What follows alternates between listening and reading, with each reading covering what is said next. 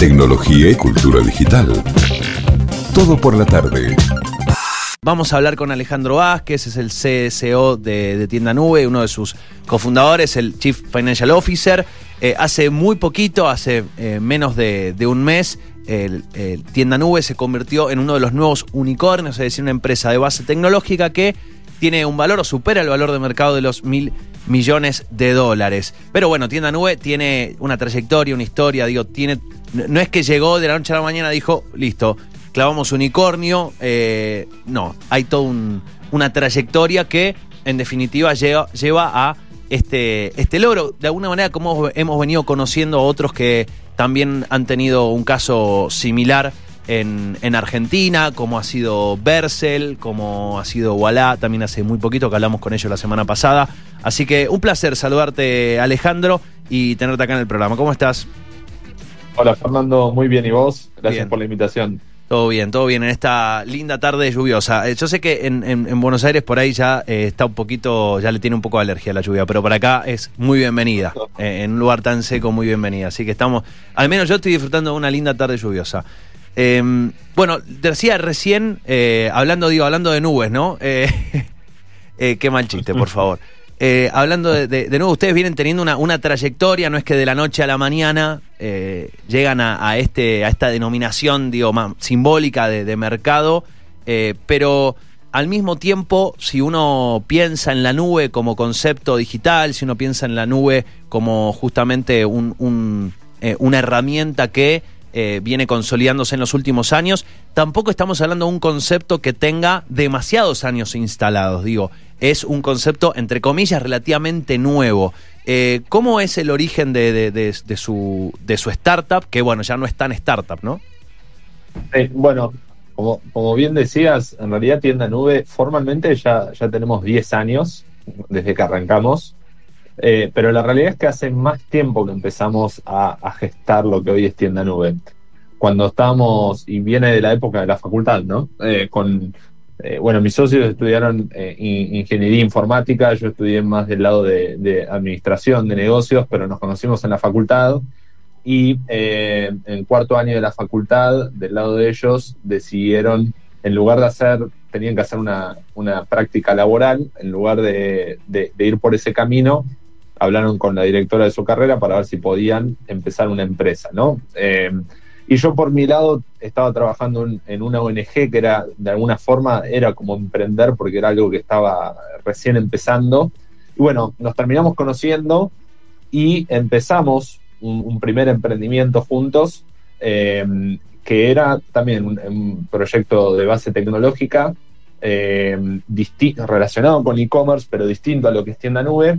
Ese proyecto, entre idas y vueltas, estuvimos casi tres años trabajando en eso, mientras estábamos en la facultad u otros, otras iniciativas en el medio.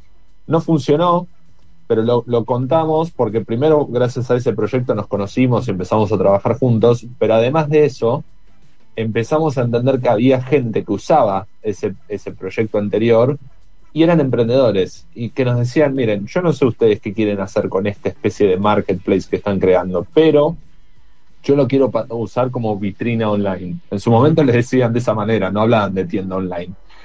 Y ahí empezamos a ver que realmente había una oportunidad de empezar a ayudar a estos emprendedores, a estas pymes, a que puedan tener su canal directo de venta en el mundo online, que no haya intermediarios.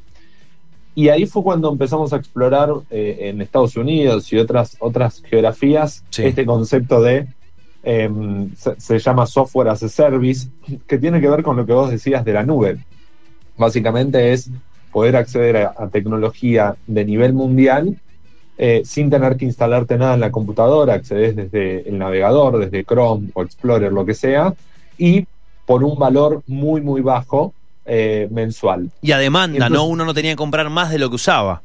Exactamente, exactamente. Entonces, eso, eso, digamos, ese concepto fue lo que empezó a democratizar la tecnología. Antes la tecnología, eh, o digamos, la, de, de- de la industria del software estaba solo para la- las grandes empresas, ¿no? Eh, salía muy caro, era todo muy complejo, y este concepto empezó a poder democratizar esa tecnología, ¿no? Y- y, digamos, empezamos a armar estos, como decías, diferentes planes que van de hoy desde los 400 pesos, básicamente casi cualquier persona puede acceder a eso y, en nuestro caso es que puedan crear su tienda online y, que puedan tener un, negocio exitoso, ¿no? Eh, y hoy con más de 90.000 clientes.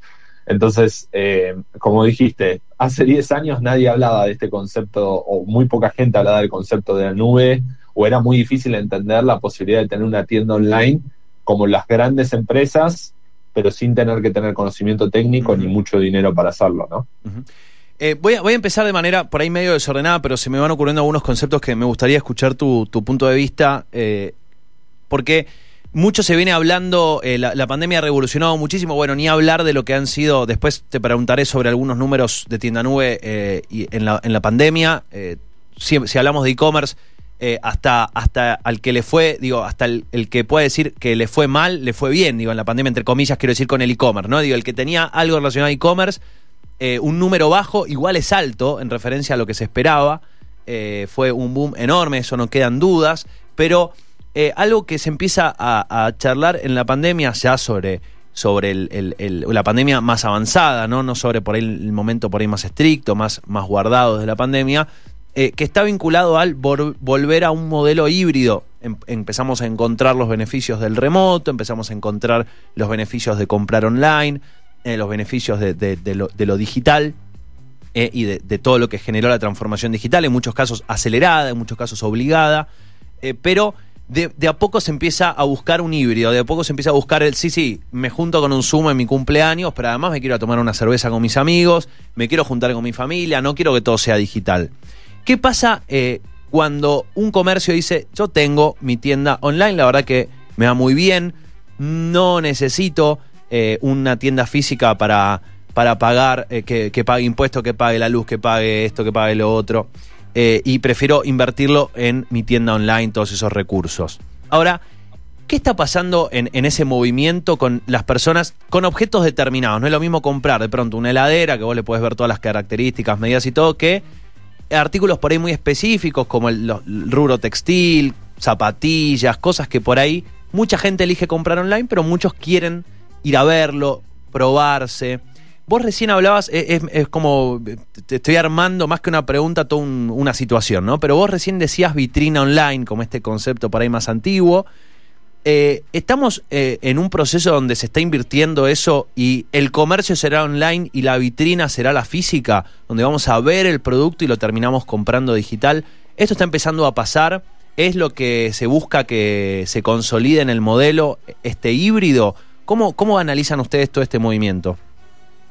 Bien, hay, varias cosas que te, puedo comentar sobre esto. La, primera es que, como decías, mm, el contexto de la pandemia aceleró lo que está muy claro que, va a pasar, ¿no? O sea, para poner algunos números, antes de la pandemia, uno, eh, una de cada 20 ventas de lo que es eh, venta minorista era por Internet. Una de cada 20 hoy es una de cada diez, ¿no? Pasamos de 5 al 10%. Eh, esto estoy hablando de Argentina y América Latina es bastante parecido en general. Ahora, si nos comparamos con otras regiones como Estados Unidos que está en 30, China que lidera en ese sentido y está en 50%, todavía recién está empezando esto. Entonces, em, eso, eso por un lado, entonces, vamos en esa dirección cada vez va a ser todo más digital. Eso no significa, yo estoy de acuerdo con lo que vos decías, va a ser un híbrido. No significa que las tiendas físicas, los locales a la calle van a desaparecer. Sí es verdad que el mundo online va a tener una presencia mayor y lo que vamos a ver cada vez más es que los locales a la, calle van a ser alguna forma para complementar la experiencia de compra para esos, esos negocios. Vos mencionabas un ejemplo de eh, y lo vemos, tenemos clientes que empezaron el mundo físico, abrieron su tienda online y después cerraron su tienda física, pero también hay muchos que empezaron con su negocio online, con su tienda online, y después abrieron locales a la calle. Eh, te, doy un ejemplo de uno, uno que vende eh, colchones, empezó con su tienda online y después abrió un local a la calle con los colchones porque quería que la gente los pruebe. Entonces, como vos dijiste, la gente va, prueba el colchón, y eh, compra desde el celular, puedo hacer la transacción desde el celular, ¿no? Sí, digo, hay mucha. por más inteligencia artificial que haya, uno quiere acostar sobre el colchón y probarlo. Digo, hay, hay límites de la experiencia real que todavía la tecnología no la suple. Exacto, todavía hay algo, y resalto eso, todavía. Hay ciertas cosas que todavía hoy la tecnología no, no, lo puede, no lo puede resolver. Entonces, por eso vamos a ver ese híbrido que vos mencionabas. Pero creo que es importante, y esto se ve cada vez más, hoy eh, hoy, digamos, te mencionaba, tenemos más de 90.000 clientes, hoy somos la mayor plataforma en cantidad de clientes en América Latina. 90.000 todavía es, muy chico el número cuando sabemos que hay millones de emprendedores de pymes en América Latina. Entonces todavía hay mucho camino por recorrer ahí de ayudar a estos negocios a que se puedan digitalizar, ¿no? Eh, y el camino va a ser, va a ser ese híbrido que vos, que vos mencionabas. Eh, ya antes de la pandemia, y acá con esto, con esto cierra este punto, antes de la pandemia nosotros veníamos creciendo 70-80% eh, eh, año a año, ¿no? La pandemia lo aceleró, pero de nuevo, aceleró lo que vemos que es inevitable. Y esto, esto dejó todo como en un nivel superior, pero, pero continúa, generó mucha conciencia, ¿no? Y acá de los dos lados, nosotros como consumidores, o, o, hay gente que empezó a comprar por primera vez por internet, o hay gente que, como yo, yo por ejemplo, yo compraba muchas cosas por internet, pero no compraba todo. Y hay algunas cosas, no sé, del supermercado que tal vez las empecé a comprar más por internet hoy, ¿no? Eh, por dar un ejemplo.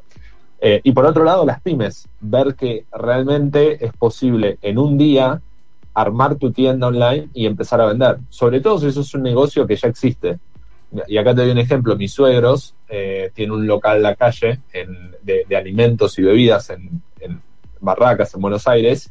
En el medio de la pandemia abrieron la tienda porque había mucha gente que no quería ir a comprar presencialmente, por razones obvias, eh, y empezaron a vender y le empezaron a, vender a gente que no era del barrio. Entonces empezaron a llegar a nuevos clientes, ¿no? Entonces abrió los ojos de muchos emprendedores. Bueno, has mencionado en esta charla, digo, directa o indirectamente, un montón de beneficios eh, y un montón de, lo que significa el complemento entre las experiencias. Eh, vos recién decías, la tecnología todavía no lo logra. Eh, y a mí, a mí siempre me gusta hablar de, este, este, programa está especializado en tecnología. Digo, hablamos todos los días de tecnología y sin embargo nos tomamos el atrevimiento de promover el decirle el no al solucionismo tecnológico. Que es decir, che, no le pongamos tecnología a todo por ponerle, que tenga una justificación. Y a veces uno pienso, a veces uno habrá experiencias que quiera seguir viviendo, ¿no? Eh, me parece interesante eh, esto híbrido de las experiencias y cómo el e-commerce encontró una, una encontró a un cliente digo, muy exigente y acá me quiero poner eh, y preguntarte otros puntos.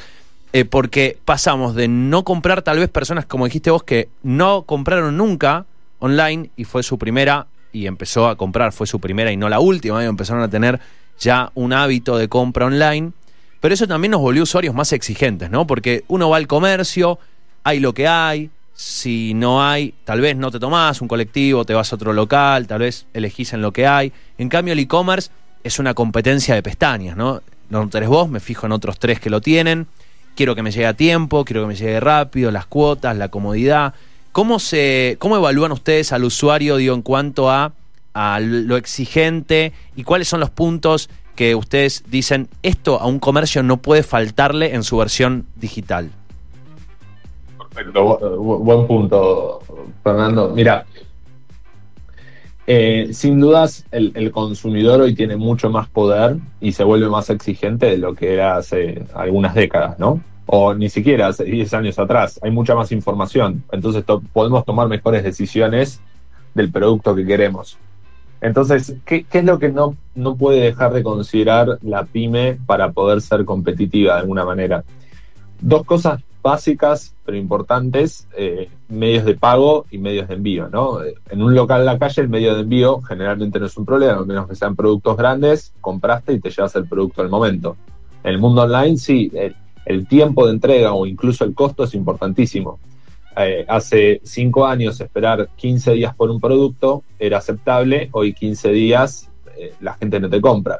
Eh, incluso hay un tema que se, que se charla bastante es con, digamos, con los negocios físicos reabriendo nuevamente, la tienda online puede seguir siendo competitiva si logra entregar en el mismo día o el día siguiente, por ejemplo. Obviamente no a cualquier lugar, pero por lo menos si ese negocio está en tu ciudad, pueden entregar en el mismo día o el día siguiente en la ciudad. Entonces, tiempo de entrega y costo es importante y medios de pago, ¿no? O sea, poder ofrecer eh, cuotas sin interés, por ejemplo. Entonces, esas, esas dos componentes son importantísimas.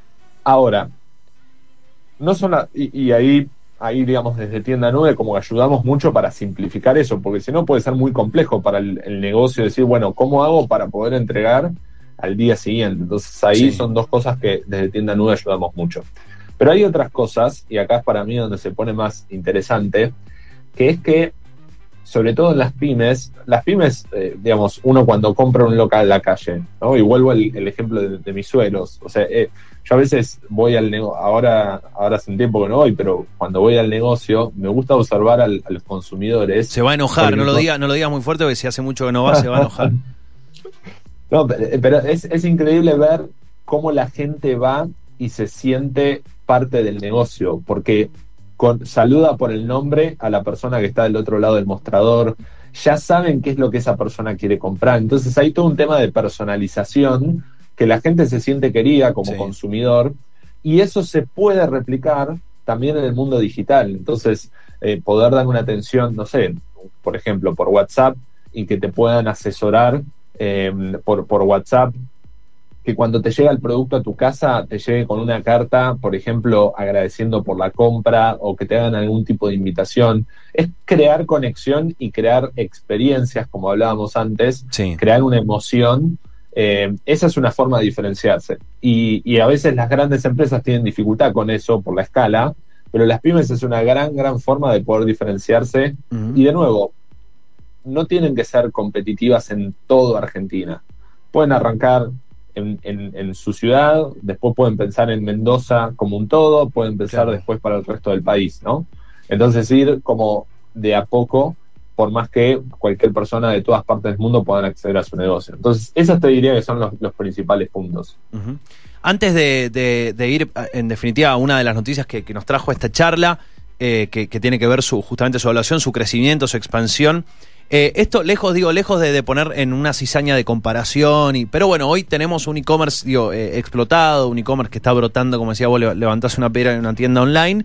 Eh, tenemos diferentes modalidades. Si nos encontramos con Mercado Libre, por ejemplo, digo, inevitable no, no pensar en, en ellos encontramos que hay una modalidad distinta, digo, como para entender las diferencias, también digo, entender qué, qué opciones hay. Digo, no es lo mismo, se me ocurre, ¿no? No es lo mismo que yo publique, yo tengo un negocio, yo publico productos, que tener una tienda, ¿no? Que tener una tienda donde yo tengo un espacio dedicado a mí solo, a mi negocio. Eh, ¿Cuáles son las, digo, las diferencias? Insisto, no comparando uno a uno, pero sí eh, entendiendo, digo, este concepto de tener mi tienda online, que tampoco es tener un Instagram, digo, el Instagram sí, obviamente hay que tener, las redes son importantes, pero eh, ¿cuál yo hace un tiempo, hago un paréntesis en esto, hace un tiempo vengo viendo cómo durante una época, esto no sé si, si es algo evidente y yo me lo encontré ahora como una novedad, pero eh, hace un tiempo que eh, las páginas web, digamos, como concepto, venían con el tema de la, de la emergencia, lo emergente de las redes sociales, venían decayendo, ¿no? Es como que la gente le prestaba más atención a tener un Facebook, un Instagram que una web. Y ahora es como que se empieza a revalorizar el, che, tenés que tener una web y eh, otros conceptos, las, web, las webs han, el diseño web también ha crecido mucho. Y hay una revalorización de la web, así como podemos entender tener una tienda online en, en tienda nube. Eh, ¿cómo, ¿cómo, analizan esto ustedes, digo, el, el, valor de tener un espacio digital, una tienda digital para ofrecer los productos más allá de un producto individualmente o de tener redes sociales o de las alternativas también que hay en, otros, en otras eh, compañías? Bien. Eh, tienda nube de alguna manera justamente te ayuda a que puedas tener esa, esa presencia online directa con el consumidor. Vos mencionabas las páginas web, creo que y coincido con, con tu observación, o sea, las páginas web empezaron a morir de alguna manera porque era, era contenido estático.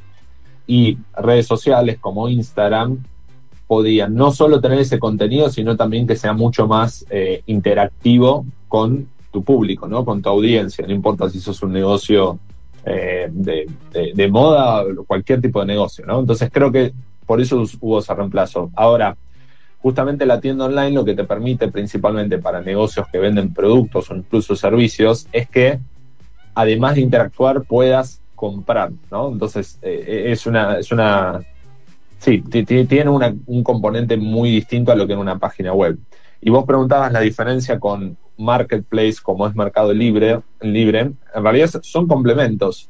El, marketplace lo que te permite, y acá los zapatos de una pyme, es te genera demanda, ¿no? Por eso, digamos, por eso el modelo es 100% o generalmente por comisión. Entonces, eh, te, te, permite llegar a consumidores que tal vez por tu cuenta sería difícil o tal vez no sabes cómo empezar. Entonces, ese es el modelo. Lo que nosotros te ofrecemos es justamente que te hagas esa interacción directa, que sean tus reglas de negocio, eh, que sean tus precios, que sea tu experiencia de compra y, tu relación. Vos sos, digamos, como pyme, sos dueño de la relación con tu cliente, ¿no? Entonces, son modelos que se complementan. Vemos muchos clientes que vendían en marketplace y deciden salir y comenzar a vender solo en tienda online, o que lo complementan y al revés también, clientes que empiezan con su tienda online y eventualmente deciden tener eh, venta en marketplace. Lo que sí, lo que sí se ve cada vez más claro es que lo que te decía, ¿no? Cuando el e-commerce era el 3% de las ventas minoristas, cuando arrancamos tienda nube era el 1 por, casi el 1% de las ventas minoristas eran e-commerce, era muy poquito. Entonces tal vez no te preocupabas tanto por tener un canal directo. Ahora, hoy es el 10% imagínate cuando esto sea 20, 30, 50%. Vos vas a querer tener como pyme, como dueño, dueño de un negocio, querer tener un canal directo con tu cliente, ¿no? Sí. Em, entonces es una tendencia que se ve en Argentina, se ve en América Latina, pero también es una tendencia global. Em, así que la verdad es muy, interesante lo que está, lo que estamos viviendo en ese sentido. Eh, Ale, si, si hay una pregunta que me gusta hacer, vos recién mencionabas eh, ya en un par de ocasiones esto del el 1, el 1 de 20 y el 1 a 10, ¿no? Eh, antes era uno de cada 20 que compraba online, ahora es uno de cada 10. Esto ya es, digo, duplicar el número en Argentina y decías que era algo similar en la región. y hay una pregunta que me gusta hacer, a, que, digo, una pregunta entre comillas pandémica que es, según los planes que ustedes tenían, 2019, octubre, noviembre del 2019, la proyección del 2020. ¿Cuál, cuál era y cuál resultó siendo su planificación del 2020? ¿Qué tanto se cambiaron los planes? ¿Qué tanto se aceleró sus objetivos? Lo que tenían en 5, 4, 3 años pasó a ser 6 meses. ¿Cómo, cómo, fuese, eh, ¿Cómo fueron esos números que imagino que los primeros meses deben haber sido una locura también? mira, em, por un lado, como te dije, nosotros veníamos creciendo un, 70-80% eh, año a año. Em, pensamos esa proyección más o menos, pero pasamos de, de 30.000 clientes a 90.000 clientes en 18 meses, Entonces fue mucho más acelerado. En esto por poner un número eh, en cantidad de clientes. Em, por otro lado, siendo súper honesto, cuando, cuando arrancó la pandemia, em, principalmente acá en, en, Argentina, en América Latina, eh, en principios de marzo, nosotros estábamos con un plan de, expansión de equipo y cuando arrancó todo dijimos pausemos todo, tiramos a la basura el plan que teníamos y dijimos preparemos, nos tenemos que preparar para el peor escenario. Lo que hicieron casi todos los negocios, ¿no? Sí. Porque realmente no sabíamos qué iba a pasar, o sea, era totalmente incierto en ese momento, no había ninguna señal de que no, todavía no estaba claro el papel que íbamos a tener, que realmente fue de ayudar, incluso en palabras de, negocios, de salvar muchas pymes, porque pudieron, cerraron su local de la calle y pudieron en un día abrir su tienda online. Pero eso no lo sabíamos al principio. De hecho, las dos primeras semanas, las ventas de nuestros clientes cayeron un 50%, y, y eso fue una señal de alerta. Después se empezó, justamente, todos empezamos a comprar más por internet y eso empezó a, no solo levantar, sino que semana a semana era récord de ventas y, récord también de nuevos, nuevos negocios eh, abriendo su tienda online. Entonces, te lo cuento eh, así rápido ahora, pero la verdad es que fue eh, había mucha incertidumbre, era todas las semanas estar viendo cómo nos organizamos, porque al principio era un escenario súper pesimista en ese sentido, después vimos que era récord tuvimos muchos desafíos, desafíos la gente queriendo hacer su tienda y que si bien tienen total autonomía, no dependen de nosotros, había mucha gente con dudas y teníamos, se cuadruplicaron las consultas que recibíamos. Me imagino, creo que me contestes en, ya en dos minutos y medio. es una locura, una locura. Em, bueno, llegó, eh, también se acomodaron un poco los tantos, como decías vos, digo, explotó el e-commerce y eh, hoy son un, un unicornio, ¿no? Se sumaron a a una lista de unicornios argentinos. La verdad que en este último 2021 se generaron muchísimos, recién mencionaba algunos, eh, Mural, Aleph, eh, bueno, son, son varios los unicornios eh, que se han sumado en este último tramo. Ustedes recibieron una inversión eh, muy importante y esta inversión, tengo entendido que tienen pensado invertirla en expansión, quieren llegar a otros lugares. Sí, la verdad es que donde más queremos invertir no, no tiene que ver tanto con expansión, o sea, nuestro foco es eh, América Latina, en particular Argentina, Brasil y, México, pero mm, que son los tres países donde hoy ya tenemos presencia, pero más allá de eso es seguir invirtiendo en mejorar la, la plataforma que le ofrecemos a nuestros clientes actuales y que más negocios la puedan aprovechar. O sea, seguir dándole herramientas a nuestros clientes para que puedan vender más, para que puedan ser más eficientes, ahorrar costos. Esto que te mencionaba de pagos y envíos, que cada vez sea más simple, que cada vez sea más barato para, para las pymes, para los emprendedores, eh, y que realmente puedan tener un negocio exitoso. Entonces, principalmente es en eso, en invertir en tecnología, en producto, en atención eh, y ayudar a las pymes. Ese, ese es nuestro propósito, es la razón por la cual existimos. Entonces, es seguir invirtiendo en eso. Y como te digo, en Argentina, Brasil y México principalmente. Eh, ¿cuál eh, ¿Hubo alguna historia de alguna pyme que, hayan tenido muy característica, eh, digo, en vinculación con ustedes durante la pandemia? Mira, sí, em, tenemos, tenemos ahí varios, varios casos así de, de, Estoy pensando en cuál te puedo contar ahora. Eh, tenemos negocios, por ejemplo, hay uno de un negocio de Mar del Plata que se, llama Mini Anima, que son eh, clientes hace varios años. Fue un caso, em, digamos, ya eran 100% online, principalmente online, y con la pandemia se vieron, eh, digamos, aceleraron porque estaban preparados para, para, para, ese momento. Pero después, a mí lo, lo que me sorprendió fue la cantidad de casos que conocimos em, de negocios que cerraron su local a la calle y tuvieron que digitalizarse. Em, hay una de decoración que tenía tres locales a la calle en, Buenos Aires, cerraron, perdón, cuatro, cerraron los cuatro temporariamente porque no eran de los que podían estar abiertos en la pandemia. Sí, no, eran, no eran esenciales. Claro, y hoy uno de esos cuatro locales se convirtió en un centro de distribución porque el e-commerce tomó una relevancia mucho mayor. Eh, y así hay un montón, un montón, carnicerías. te hablo de rubros que tal vez no eran los más evidentes en su momento, pero una carnicería también de, eh, también de Mar del Plata esta, que cerró eh, en la pandemia y en un día literal abrió su tienda online y, empezó a vender por ahí y hoy, hoy digamos, tiene los dos, los dos locales, ¿no? O sea, tanto el local online como el canal físico. Eh, y la verdad, a mí, esto ya sé que es medio cliché, pero lo quiero destacar era, es sorprendente la capacidad que tuvimos las personas, digo, de, adaptarnos, ¿no? Gente que, eh, yo lo vi con mi suegra, mi suegra antes pensaba en tienda online, imagínate, ¿no? Hace 10 años contándole de decir una tienda online, no lo logré, y la en la pandemia lo hizo y hoy gestiona su tienda online y lo ve como parte fundamental de su negocio, ¿no? Entonces, es impresionante ver el, cambio que hubo en, todos nosotros. Y, y, también cómo se, empezaron a romper prejuicios y mitos y cosas relacionadas a la inseguridad o a la desconfianza que había y creo que eso se, consolidó fuertemente. Eh, la, última que te quiero hacer, Ale, recién mencionabas esto de, en un día abrió su, tienda online, parece, digo, algo que decís, uh, ¿cuánto me va a llevar? En promedio, ¿cuánto se demora una persona que quiere empezar a, vender eh, y hacer su tienda? ¿Cuánto, cuánto se demora en armarla? Eh, con ustedes? Más o menos, un promedio.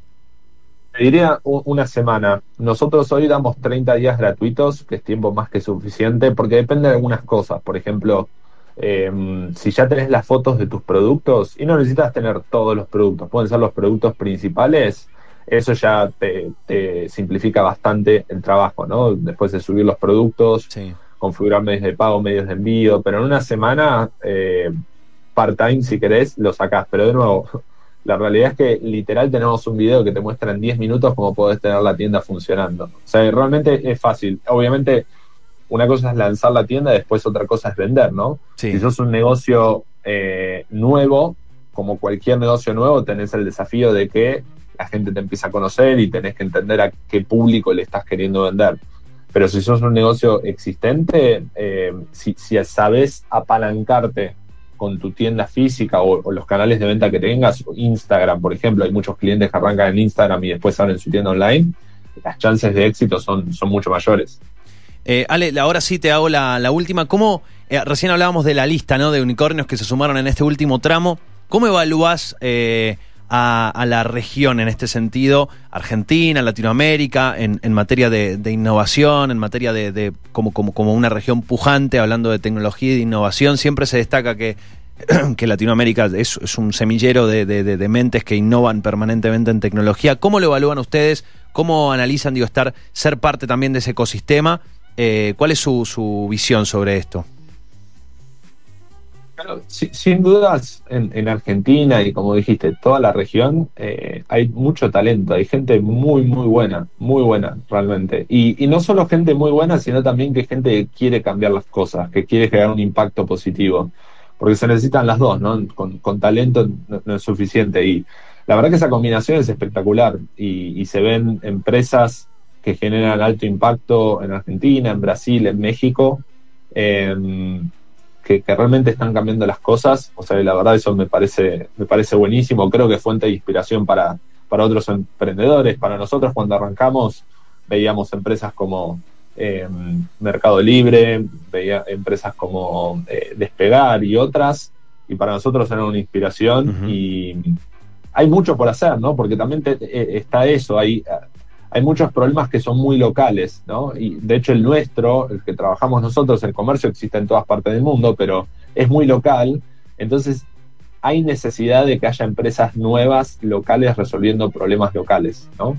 Eh, a veces los podés ver como visión América Latina, pero hay otros que son más específicos, es problemas de Argentina, problemas de Brasil, eh, y necesitamos más de eso, necesitamos más de eso y, y obviamente el camino no, no, no, es fácil para ningún emprendedor, pero, pero bueno, creo que es parte de, a veces de, del desafío y es lo divertido de eso. Ale, te agradezco muchísimo eh, por todo este rato, por esta charla, por haber pasado por aquí por el programa.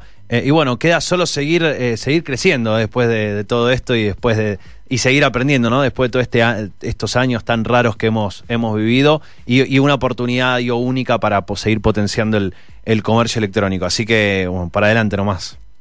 Gracias, Fer. Gracias y destaco lo que dijiste, a seguir aprendiendo. Clave eso. Gracias por, por el tiempo. No, un gusto, un gusto a vos. Un abrazo muy grande.